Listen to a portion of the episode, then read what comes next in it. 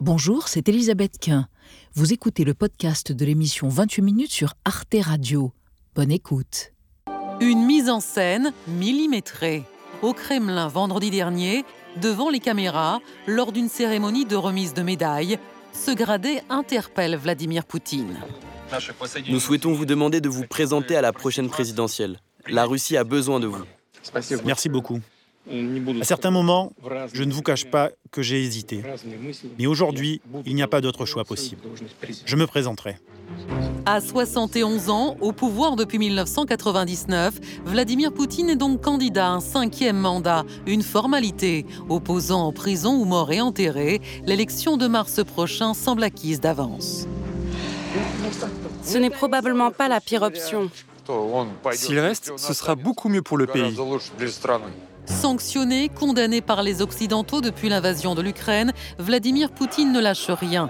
Donné plusieurs fois perdant sur le front ukrainien, le Kremlin revendique des avancées dans la région de Zaporizhia, à un moment où Européens et Américains commencent à s'impatienter et à douter. Moi, je pense qu'il a gagné, tout à fait. Vous pouvez envoyer à l'Ukraine autant d'armes que vous voulez, autant de munitions, l'armée ukrainienne manque d'effectifs. Hmm. On n'est pas loin de la fin de la guerre.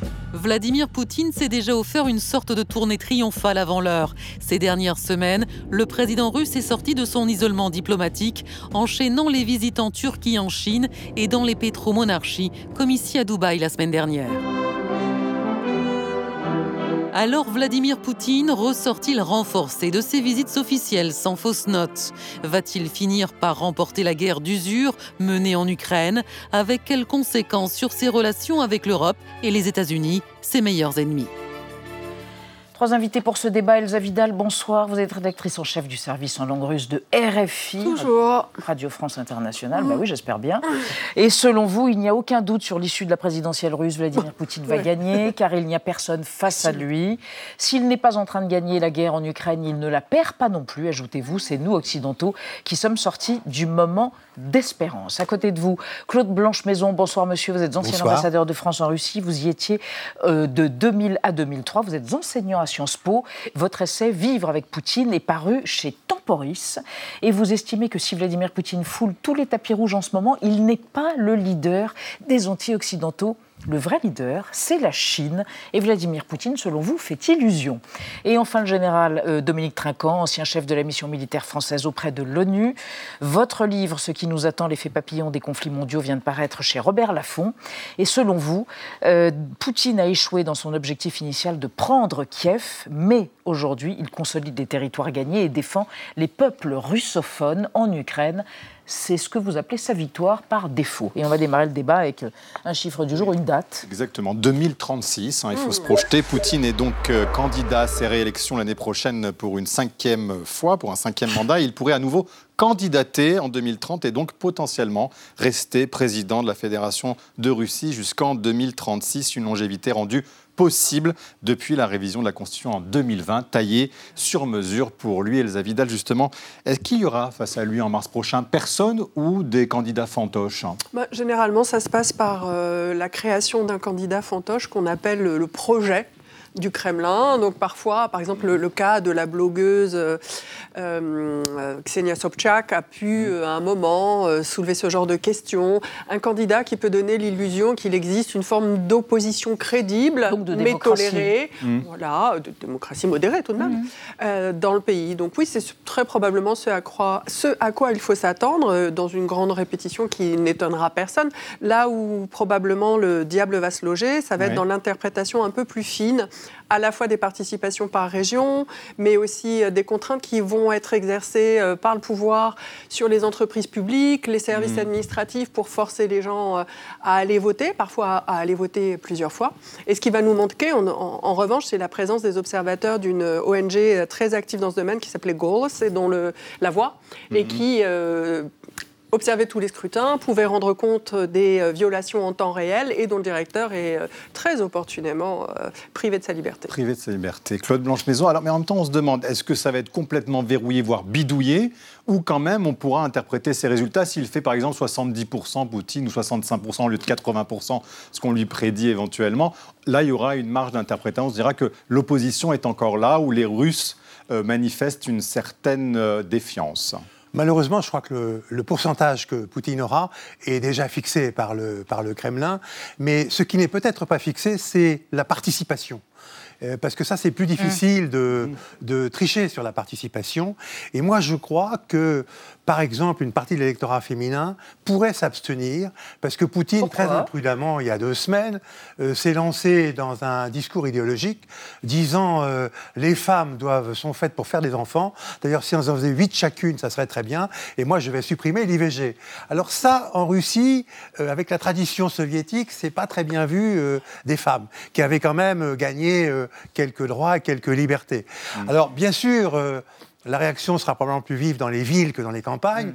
mais moi je, pense qu'il risque d'avoir. Alors l'opposition peut s'exercer par euh, la non-participation au vote mm. ou par une participation avec des bulletins nuls. Parce que bien sûr, il y a une pression, une pression des entreprises, une pression de l'entourage pour que les gens aillent voter. Mm. On peut toujours euh, cocher le bulletin pour qu'il soit nul. Et là, ça va être intéressant à, analyser, surtout euh, entre les villes et les campagnes. Alors, je vous propose qu'on garde, pour alimenter le débat, une archive qui remonte au 31 décembre 1999. Vladimir Poutine élu pour la première fois président de la Fédération de Russie. Son héritier, c'est par ce mot que Boris Yeltsin présente l'été dernier son nouveau Premier ministre. À 47 ans, cette ceinture noire, ancien officier de renseignement en Allemagne, est alors parfaitement inconnue. Marié, père de deux enfants, obscur administrateur de Saint-Pétersbourg, Vladimir Poutine devient patron du FSB, l'ex-KGB. Comment est-il arrivé là? Tout le monde l'ignore. Ce faucon de la guerre en Tchétchénie a su s'imposer en cinq mois. Homme à poigne, parfois même grossier, il promet après les attentats de Moscou, je cite, de buter les terroristes jusque dans les chiottes. Le 19 décembre dernier, jour des législatives, un sondage donnait Vladimir Poutine victorieux au premier tour des présidentielles. Général Trinquant, on le pensait affaibli après le coup d'État, tentative de coup d'État de Brigogine. En fait, il est plus vaillant que jamais, euh, ce, il est Poutine. Plus il est plus vaillant que jamais. Et je pense qu'au-delà des résultats euh, trafiqués très certainement à l'avance, de, il veut une vraie victoire. Et cette vraie, victoire, pour lui, elle a deux, deux, critères. Il faut que sur le terrain, il se soit passé quelque chose, parce que je rappelle qu'il n'a pas conquis du tout les terrains qu'il a annexés. Donc euh, mm. il veut quand même aller un peu plus loin, donc avoir une victoire militaire en plus, un peu comme Bakhmut euh, au printemps dernier. Et puis la deuxième chose, c'est qu'il ne se passe pas, euh, qu'il n'y ait pas de problème, qu'il n'y ait pas de grain de sable dans la machine.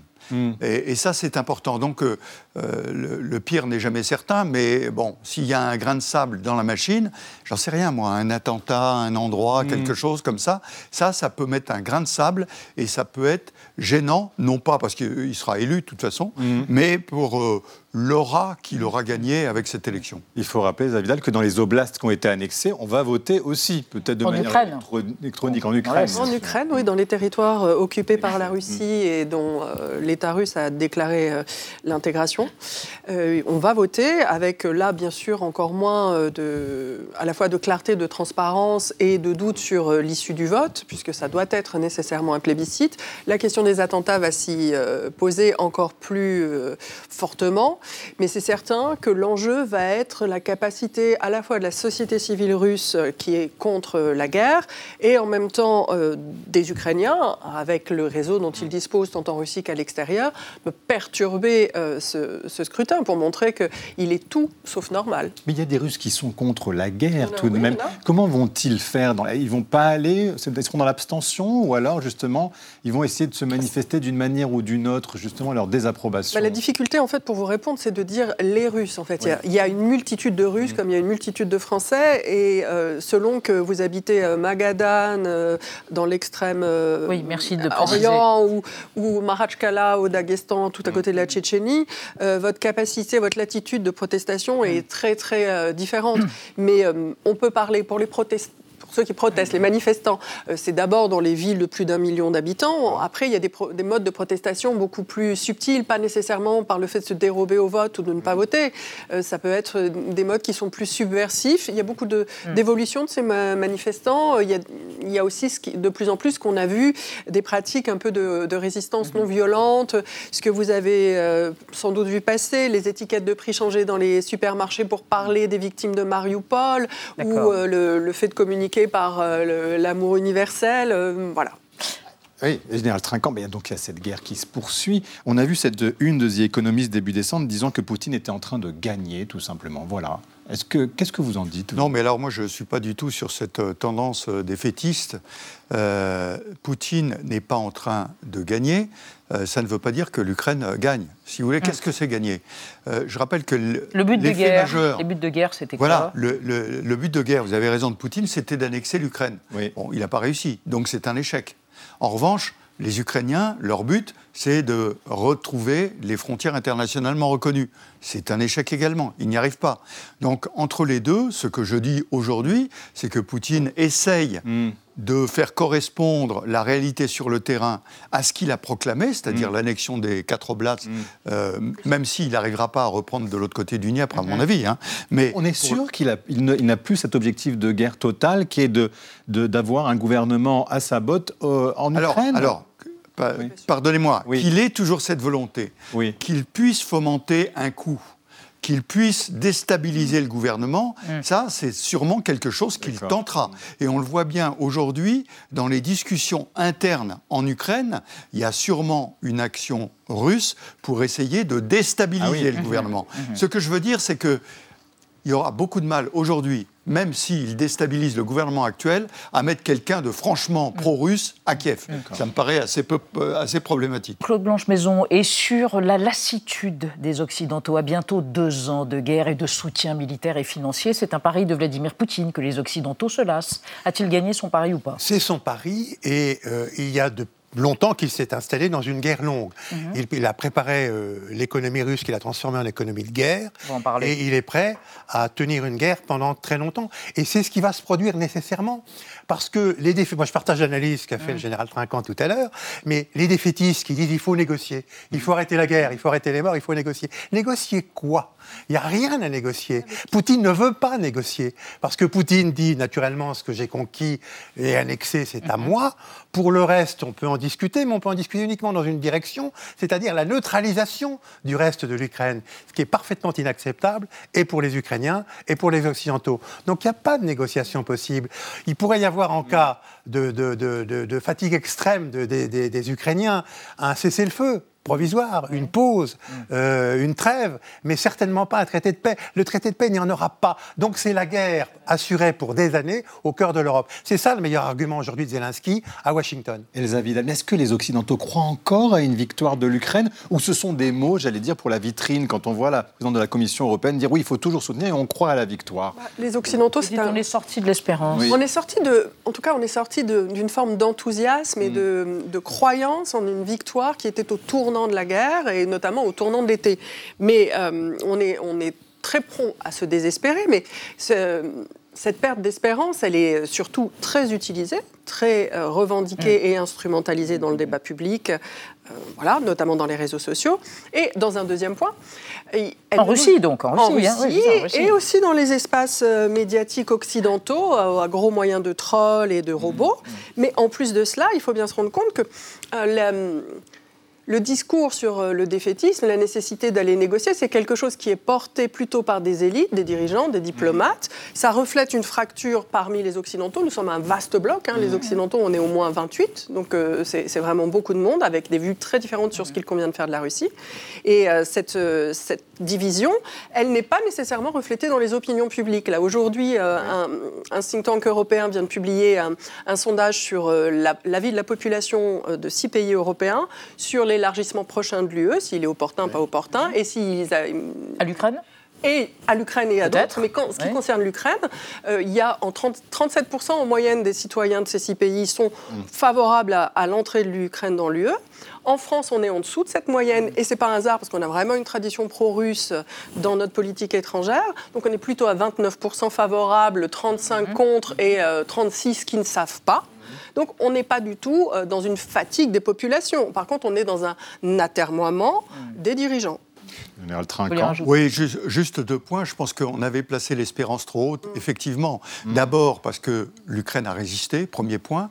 Deuxièmement, elle a contre-attaqué, rejeté les forces russes de l'autre côté du Dniepr, à Kharkiv. Et donc on s'est dit, ça y est, ça va marcher. Et puis sur le plan militaire, à mon avis, il y a eu l'erreur d'attendre et de laisser les Russes s'installer en défensive. Et donc maintenant, il faut réviser ce truc-là. Du côté européen, c'est très intéressant de voir. euh, on parle beaucoup des élections, euh, euh, des élections russes en mars. En mars, mais, parlons américaine. des élections Mais- européennes en, En juin. juin. Bah, attendez, on va y venir, mais d'abord, on va évoquer la situation économique, parce qu'on pensait aussi que les sanctions allaient exténuer l'économie russe. Or, vraisemblablement, on s'est planté. Eh ben, Ou pas. On va voir ce que vous en, en tout dites. cas, la Banque européenne pour la reconstruction et le développement, elle estime que le PIB de la Russie va augmenter de 1,5% en 2023. C'est quand même bien plus que les 0,8% de la zone euro, alors même que l'Union européenne a réduit ses importations euh, de gaz russe et qu'en plus elle ait imposé des euh, sanctions à la Russie. Alors plusieurs explications. Déjà à l'international, la Russie, elle peut compter sur les revenus du pétrole pour remplir ses caisses. Rien qu'au mois de septembre, les exportations de pétrole ont rapporté près de 19 milliards de dollars. C'est le plus haut niveau depuis juillet 2022. Alors, non seulement elle a trouvé de, nouveaux- clients à l'Est, en 2023, le- la- elle est devenue le principal fournisseur de pétrole de la Chine, mais elle a aussi réussi à vendre son pétrole plus cher à l'Inde. Au mois d'août, le prix moyen du baril en Inde s'échangeait autour de 86 dollars. Et comble de la situation, une fois raffiné, l'Inde revendrait ensuite ce pétrole russe aux Européens avec une plus-value. Et par ailleurs, la Russie a aussi été obligée de réorganiser son économie intérieure suite au départ de plusieurs multinationales occidentales. Départ qui a été qualifié, je cite, de stimulant par euh, Vladimir Poutine et qui a eu pour effet ben, de relancer non seulement la production et l'entrepreneuriat. La Russie, aujourd'hui, fabrique désormais toutes sortes de biens, euh, des articles électroniques, des vêtements, euh, des meubles, qui, pour son propre marché, qui participent à la croissance du pays. Elsa Vidal, ces bons résultats économiques, on peut penser que, eh bien, ils vont permettre d'investir massivement dans la défense. Est-ce que ça veut dire que, du coup, la Russie aura les moyens de gagner la guerre? Alors militairement, la Russie euh, est clairement en, train de se positionner, enfin ça fait déjà plus de six mois qu'elle se positionne, pour produire de manière à, soutenir son effort militaire. Ça, il n'y a aucun doute. Et effectivement, on a vu euh, une, espèce de bond en avant des indicateurs de production de l'économie, euh, qui inquiète d'ailleurs de nombreux économistes russes qui disent, attention, on entre dans une zone rouge, on est en surchauffe par rapport à cet effort de guerre. La réalité, c'est que hum, là encore, on est allé trop vite dans notre enthousiasme et notre capacité à mettre la Russie à genoux économiquement, et trop vite ensuite euh, à, à se dire, oh mon Dieu, ils vont nous résister. La réalité, c'est que le curseur, il est plutôt au milieu. Ça touche la population russe. Il y a une inflation Il y a qui est à une peu près importante. 7%, je pense, pour le mois de novembre dernier. Euh, il y a une difficulté dans certaines régions, elle est beaucoup plus élevée, dans d'autres, elle est plus basse. Tout le monde n'est pas touché de la même manière. Et les populations qui sont le plus touchées ne sont pas celles dont les voix comptent le plus pour le régime. La question, c'est à quel point les élites vont être, euh, en quelque sorte, impactées dans leur capacité, dans leur économie, vie, mais dans aussi leur- dans leur capacité à envoyer leurs enfants étudier à l'étranger, à récupérer leurs avoirs euh, très opportunément cachés à l'étranger, à obtenir euh, aussi euh, satisfaction, parce que là, les, les élites, elles ont accès à des industries où elles gèrent des entreprises qui doivent aussi fournir pour l'effort de guerre. Et on est très opportunément, encore une fois, caché derrière des statistiques qui ne sont pas transparentes. Pas d'effondrement économique, Claude Blanche-Maison. Et en plus, eh ben, ce n'est plus un paria dans le monde. Oui, enfin- Poutine. Enfin, là, il a été reçu par le, pr- le prince euh, saoudien, le prince héritier. Il est allé à la, donc à la, à la COP 28. Enfin, on ne pensait pas ça il y a encore quelques mois tout de vrai, même. hein, parce qu'il y a des pays qui sont euh, opportunistes et qui considèrent non pas qu'il Mm. faut s'allier avec, euh, avec, la, avec la Russie, mais qu'il faut prendre dans chaque pays ce qu'il peut, avoir de, ce qu'il peut y avoir de bon pour faire une Mm. coopération bilatérale. C'est le cas de l'Inde, c'est le cas de l'Inde où on a une, une- des, des- des- des- des- des- des associations des coopérations à géométrie variable, et c'est le cas de la plupart des pays du Sud. Euh, dans le Sud, il y a d'ailleurs des trous. Le, le Sud global n'existe pas, puisqu'on vient de voir qu'un des pays du G20, Oui. euh, et qui fait partie, euh, qui va faire partie des BRICS, l'Argentine, Oui. est passée de l'autre côté. C'est vrai, Elle parce est que Zelensky est allé rendre Elle soutient l'Ukraine. Donc, euh, il faut regarder de très près, et je pense qu'en effet, Poutine va là où il ne sera pas arrêté. Ce qui limite quand même les champs du possible. Il va dans les pays qui n'ont pas euh, reconnu. Mais qui euh, ne le coupe pas du reste du monde, en fait. Mais effectivement, et qui acceptent de faire des coopérations dans des domaines et sur des segments limités. Général Trinquant, en même temps, il y a l'élection américaine, vous en parlez tout à l'heure en 2024, qui va être majeure. On sait qu'il y a une opposition entre les deux hommes, mais tout de même, est-ce que ce ne serait pas aussi facilitateur pour euh, Vladimir Poutine si euh, Trump est élu, puisqu'on sait qu'il ne veut pas voter la suite de l'aide américaine? On, à l'Uk- à- à la on Ru- à sait, on sait en tout cas que c'est la carte que Poutine euh, veut jouer. Mm. hein. Je- juste deux éléments dans les comparaisons. Ne comparons pas l'économie russe à l'économie européenne. L'économie russe, ça se compare à l'Espagne. Mm. L'économie européenne, c'est la deuxième ou troisième économie au monde. Donc euh, il y a des éléments de comparaison qu'il ne faut pas prendre, parce que sinon, on, se mélange un petit peu. Moyenne des pays. Et, ensuite, concernant euh, euh, éventuelle de Donald Trump en novembre. Malheureusement, les sondages actuellement le donneraient plutôt comme ça. Mhm. ça. ça. va avoir deux effets. Peut-être que Poutine va s'en trouver bien, mais moi je me souviens de l'époque de l'administration Trump et de la réaction que ça a provoqué en Europe. Mhm. Donc si vous faites le cocktail de la guerre en Ukraine et du retrait par Trump d'une partie des Américains, c'est un booster pour les, pour les Européens évident les Européens sont, et je reviens, pardonnez-moi, aux, élections, européennes de juin 2024. Parce qu'il reste, il reste quand même le problème numéro un de l'Europe. Vladimir Poutine, il y a une crainte énorme. Si jamais il, la guerre est arrêtée d'une manière ou d'une autre, on entend euh, les Européens dire mais voilà, quel sera le pays suivant? Mais non seulement euh, c'est le problème de sécurité euh, immédiat et durable de l'Europe. Et effectivement, si euh, Donald Trump était élu, euh, on devrait se saisir de, de, cette question beaucoup plus rapidement. Moi, je suis plutôt de ceux qui disent que le moment est choisi maintenant pour décider comment nous souhaitons nous engager. D'ailleurs, c'est ce qui va être discuté, je pense, au sommet des 14 et 15. Là. Comment nous souhaitons nous engager économiquement, hmm. militairement auprès de l'Ukraine. Si effectivement, et là aussi, c'est une rengaine, j'ai envie de dire, hmm. une petite musique vraiment lancinante dans la politique étrangère française, si effectivement la question pour nous, c'est l'affirmation de notre puissance sur le continent européen et le fait de contenir la superpuissance américaine, alors le moment est bien choisi pour faire la preuve que nous sommes des alliés et que nous gérons les problèmes de l'Europe, y compris ceux de mmh. l'Ukraine. Et j'aimerais juste rappeler que ce n'est pas euh, la deuxième guerre euh, que l'on voit en Ukraine, ni même seulement la continuation d'une guerre. Il y a déjà eu, c'est la cinquième guerre depuis 92. À chaque fois, on a choisi de négocier avec la Russie en l'échange de concessions territoriales que nous n'avons jamais mmh. payées. Si cette guerre euh, se termine de la même manière, il y a de fortes chances qu'elle amène la même répétition. Euh, une dernière question sur l'Union européenne. Tout de même, on se dit que voilà, elle était en force face à Poutine aujourd'hui et on sent quand même une fragilité face à un homme plus puissant qu'on ne l'imaginait. Oui, elle a quand même une arme qu'elle va probablement utiliser à la fin de cette semaine au Conseil européen. C'est l'ouverture des négociations euh, pour l'adhésion de l'Ukraine à l'Union européenne. Ils iront jusqu'au bout. L'ouverture des négociations, ça n'est pas l'adhésion. Oui. Hein, ça peut durer très très longtemps les négociations. C'est un signal. Après, après négociation, il y a période de transition. Vous pensez pas un Mais politiquement, ça sera une gifle formidable donnée à Poutine. Euh, les Russes euh, font tout pour utiliser Orban pour bloquer, mhm. et pour utiliser les partis d'extrême droite euh, des différents pays pour mhm. bloquer.